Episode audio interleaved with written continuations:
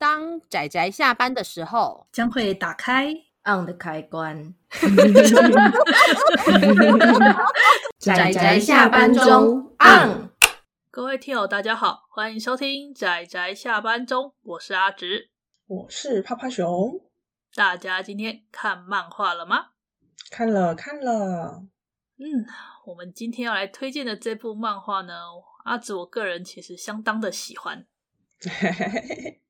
非常温馨呢、啊，对，我很喜欢的这部漫画，它的书名叫做《隔壁的妖怪邻居》。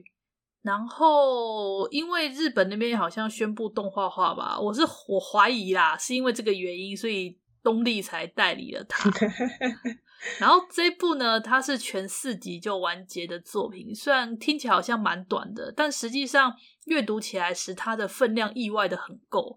当时我买了第一集单行本之后，它的单行本拿起来的分量吧，它里面虽然每一篇每一篇都是大概才九页、十页这种、十二页这种比较短的篇幅，可是实际上整本阅读起来分量很够，而且剧情的内容也很足。那呃，它这个世界观很有趣，就跟书迷一样，它里面是一个妖怪跟人类一起居住在一块的故事背景。然后你可以把它想象成，它是一个人类是跟现在有点平行的平行世界的想法吧。然后在这个世界里面的人们呢，人类跟妖怪是他们从自古以来就是视作邻居相处，就是因为这世界诞生了神，然后诞生了人类，然后神跟人之间可能就是因为人类的一些言灵或心灵啊，或者是由神力所赋予一些大自然的一些生物啊，总而言之就是。因为人类跟神的关系，所以诞生了名为妖怪的存在。而当人类开始知道说，其实这些妖怪们也是具有心灵的时候，然后人类渐渐的就开始与这些妖怪们接触，最后一起呃，算是共同生活吧。那就时间就是从自古以来直到现在这种现代科技的这种现代化背景之下，人类跟妖怪一起共同生活是一个非常常见而且普遍的事情。那我们的这个故事呢，嗯。大致上来说啦，哈，它是由三个同年级的小学生，可以分成用这三个小学生来做三条不同的大支线。虽然说大支线有点算是比较笼统的分法啦，可是因为我看到最后的结局是，我觉得分成三条支线应该是没有问题。对，首先就是我们的算是可爱的女主角，九岁的可爱女主角叫做小木，嗯，然后。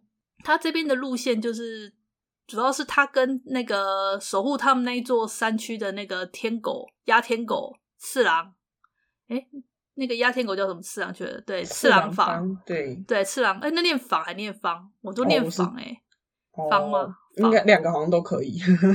对，反正就是跟这个鸦天狗次郎方就是很要好，就很像邻家大哥哥这样子。他们这条路线，嗯哼，然后这条路线呢，还有牵扯了一些呃，关于小木之后吧，跟他爸爸，因为他爸爸就是据说是被一种一种异空间给吞掉，所以就有点像神隐。有点像神隐，但是他们并不是单纯的神隐，嗯、因为这个世界是真的有神的，嗯、所以它并不是单纯的神隐，它是一种更算是更恶质的状况嘛。反正就是，嗯、对，这个这条是一条支线，然后后来有蛮有趣的一条支线，就是这算是小鹿它的故事线啊。另外还有一个就是那个拓石，对，另外还有一条支线呢是拓石的支线，就是拓石他们家有一只二十岁的公猫，叫做那个。班小伟，对，班小伟的猫，因为他二十岁了，很很健康，结果他后来化成那个猫鼬，一种日本很有名的两条尾巴的猫妖，一种猫妖。其实关于这一个故事啊，因为我后来在看别人的心得文的时候，我觉得那个人讲的蛮有道理的，就是我觉得他在描，嗯、因为第一集呃算是班小伟的戏份稍微多一点点，对就应该说从头到尾就是。因为从一开始他变成猫鼬的时候，他有点迷惘，然后到第一集的结束的时候，他变成说他找到了他的目标，所以是。第一集可以说是就是班小伟他这条主线比较明显，比较立体。然后他在提到猫小伟呃班小伟这一个故事的时候，我觉得很有趣，因为他前二十岁他是猫咪的身份，然后在二十岁这年他变成了。妖怪，可是他变成了妖怪，在妖怪的资历上，他又非常的资浅，所以这一点就有点像是我们人类在从学生转换成社会新鲜人的时候的那个感觉。对，这个在故事里面他有吐槽啊，就是他那个他变成猫鼬时，他有去那个类似妖怪们的酒会吧，对，然后他就说，他说你这个年纪其实就有点像是应届毕业生，加油啊，这样子，真的很可爱。而且他们这个世界的的妖怪福利很好哦，就是当你妖怪刚就是嘛新生的妖怪刚诞生的时候，他会给你一些社会补助，然后还有什么新生妖怪的那个那个什么支援期之类的，就是他们有相配套的那个社会福利措施，非常完善的。对，他们不只针对人类，他们有针对妖怪的各种配套措施，这也非常好玩。对，然后就发现其实大家就是他们的生活吧，非常的呃，怎么说就是。你会发现，他们妖怪在他们的日常生活中是非常自然。然后像我们这个是刚刚我们刚刚讲的那个拓石线嘛，那小木那条线的话，它就是呃，它里面有遇到那个盆兰节，哎盆兰节就是日本的那个清明节啊，盂兰盆节就日本的清明节的概念。然后他们那个也是，就是他们死去的家人会回来嘛。然后里面就有一个章节，就是他们就是真的有那个精灵马。好可爱、喔，就是对对对，金尼马真的来，然后他们就有爷爷的喂食他吃那个 吃东西，然后爷爷的爷爷的灵魂也真的有回到家，可是就是因为他们就是它里面表现幽灵的方式很有趣，就是他们不会直接目击到，就只好像稍微看到个影子，然后就是哎，刚爷爷回来了，干嘛？对，我觉得那种很自然的感觉，就是大家都不会怕，就是你的家人回来了，然后大家也会期待他回来的这种表现手法，我觉得我相当喜欢。对，然后小木就是在那个祭拜的时候，还想说：“我有看到爷爷回来了，那我爸爸呢？” 然后他爷爷还吐槽说：“你不要随便把你爸杀了。”我觉得这点蛮好笑的。其实，以以及说吐槽，不如说就是怎么讲？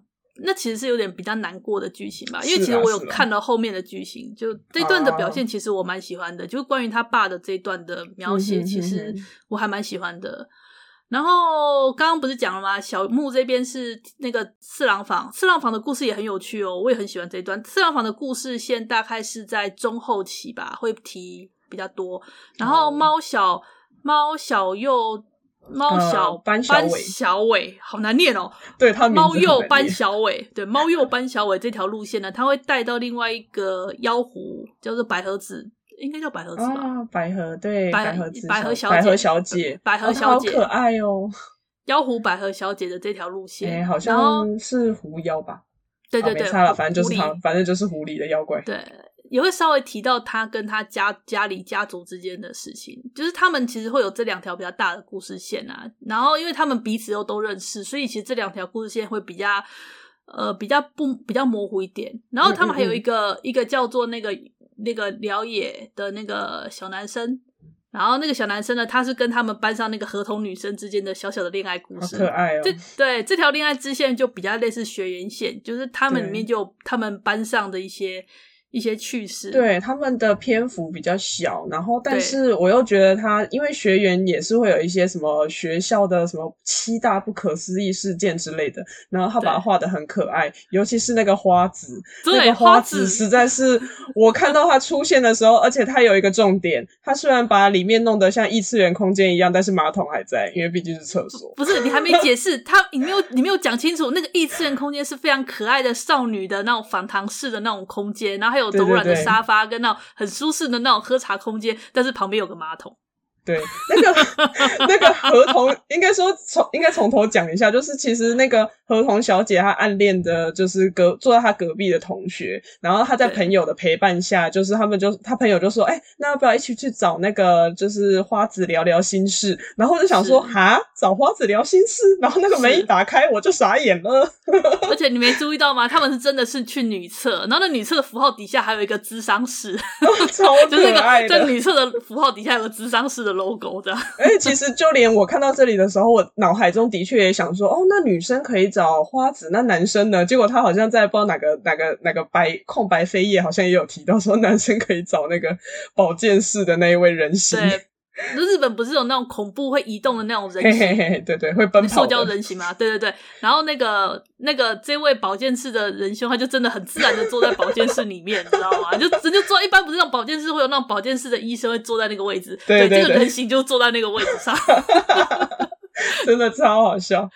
对，就是那种大家都很自然的怎么讲跟他认识吧。对，我觉得这种很自然的表现妖怪在日常生活中的这种处理，我很喜欢。对呀、啊，然后最让我意外的是啊，它虽然剧情看起来很像是温馨的日常故事，然后各种这种介绍这种世界观的这种故事，但是啊，哈，它的结尾的大事件意外的很壮阔呢。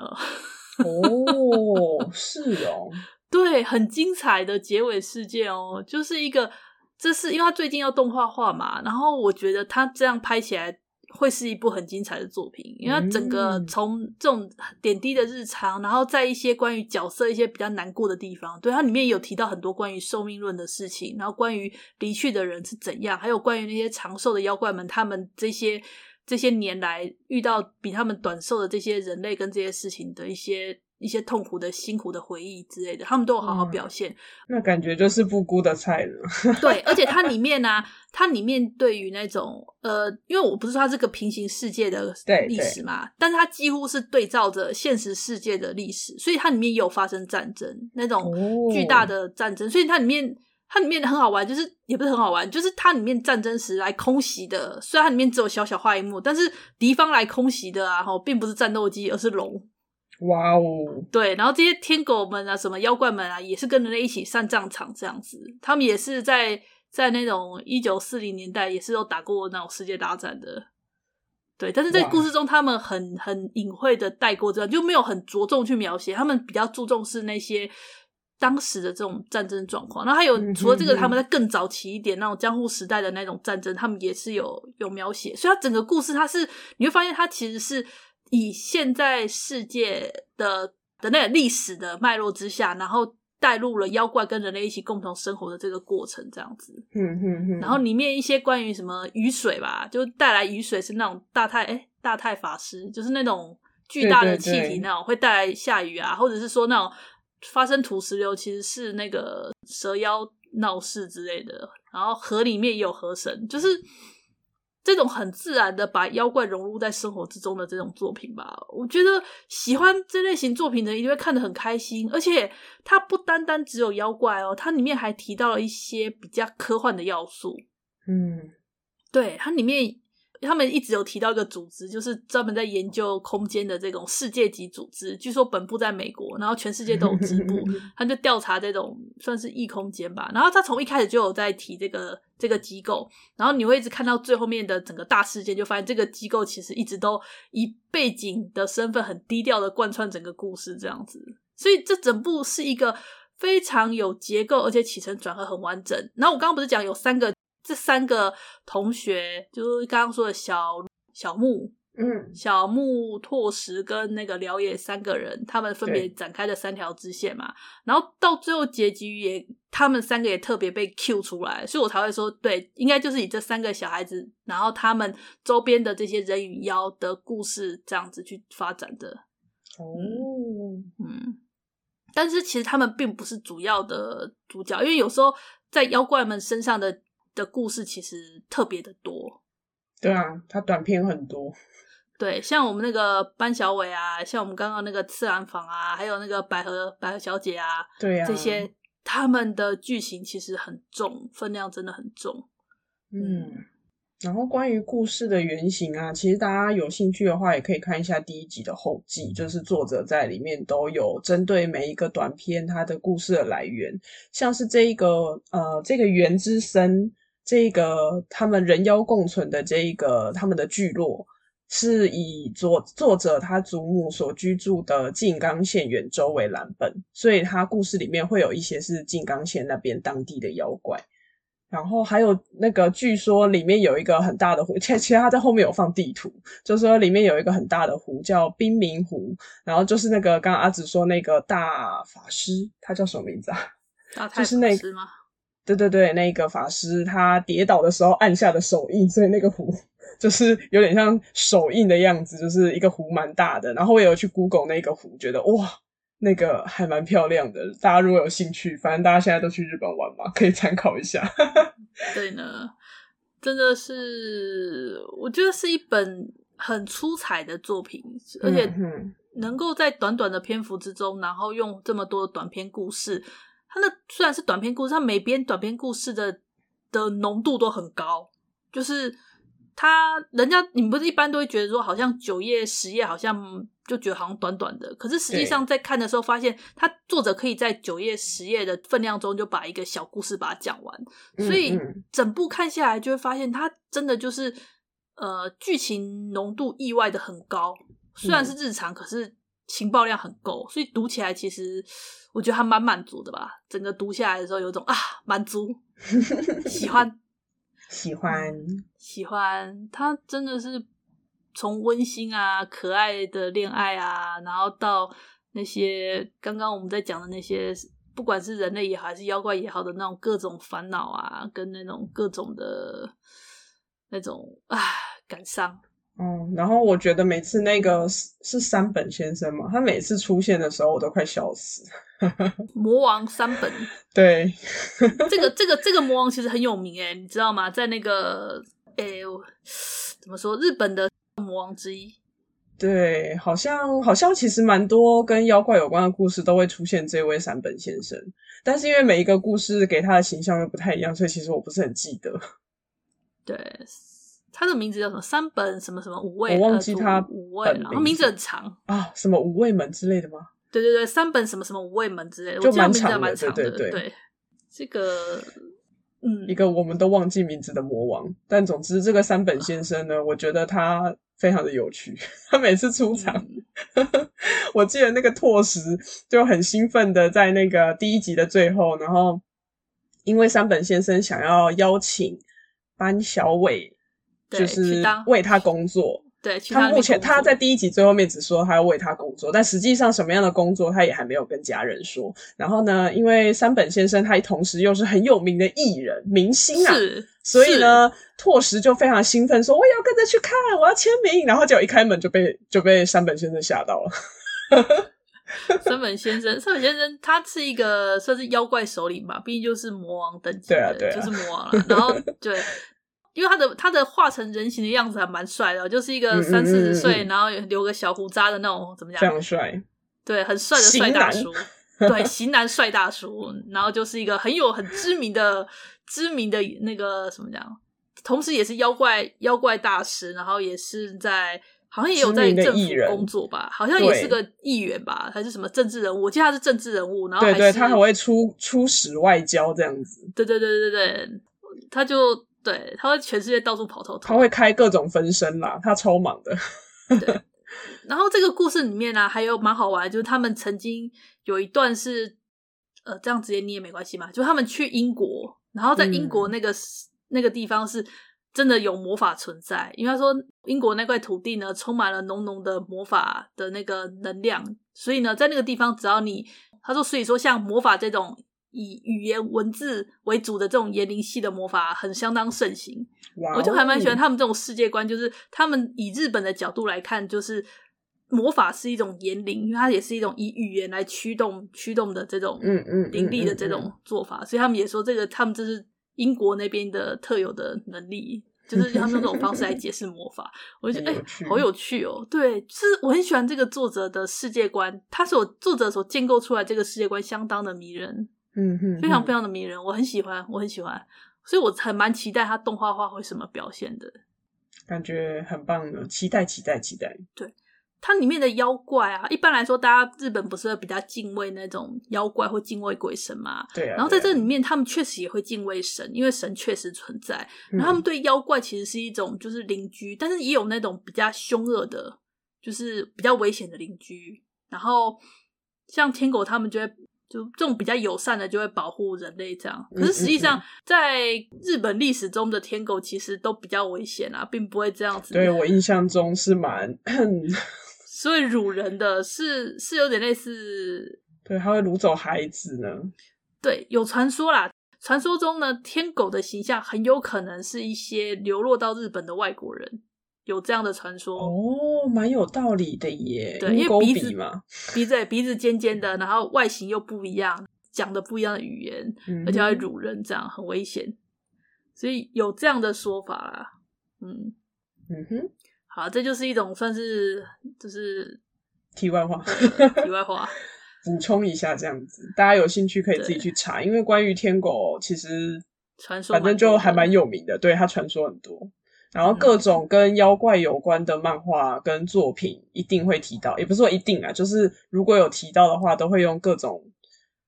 其实我一讲到天狗，就会想到红红的脸跟长长的鼻子，这可能就已经是他们既定的形象了。嗯，但是那个是一般的天狗嘛，然后可是像次郎坊，它就是鸦天狗，就是它是乌鸦的外形。对对，对。然后里面还有里面还有类似白狼天狗那种，就是狼外形的天狗，它们没有翅膀，哦、但是它也算是天狗。就是你有没有发现有一只狗狗？就是眉毛长长那只，啊、对，千代，好像就叫千代吧，我忘记它叫什么名字。早千代，因为其实在后记，在后记里面，他有提到说，那个原型好像是男性吧，叫早太郎。可是他就是基于个人私心，他想要做成女性的样子，所以就把它改成早千代。早千代他也是天狗。它也是天狗，不过它是是这只白狼天狗那一个的，嗯、就是天狗大家都已经习惯有乌鸦翅膀，但其实没有，天狗也有这种犬类的，哦，也是天狗，还蛮有趣的耶，蛮有趣的哦，嗯，所以我觉得看了会让人很满足的作品，而且才四本，我是很期待东立把它出完啦，希望，希望可以，希望，拜托，please，总之很推荐，我个人很喜欢这本，嗯嗯嗯嗯。好，那有机会的话，请大家就多捧场一下。我觉得这部很值得一看。隔壁的妖怪邻居。好，那关于今天我们这部推荐的作品，差不多就到这里啦。嗯，那拍拍熊还有什么要追加补充的吗？诶、欸，没有，没有哦。好，那我们今天推荐就到这里啦。谢谢大家的收听，我们下次再见喽。拜拜，拜拜。啊，上班，上班，我不要工作。下班了，回去，回去工作喽。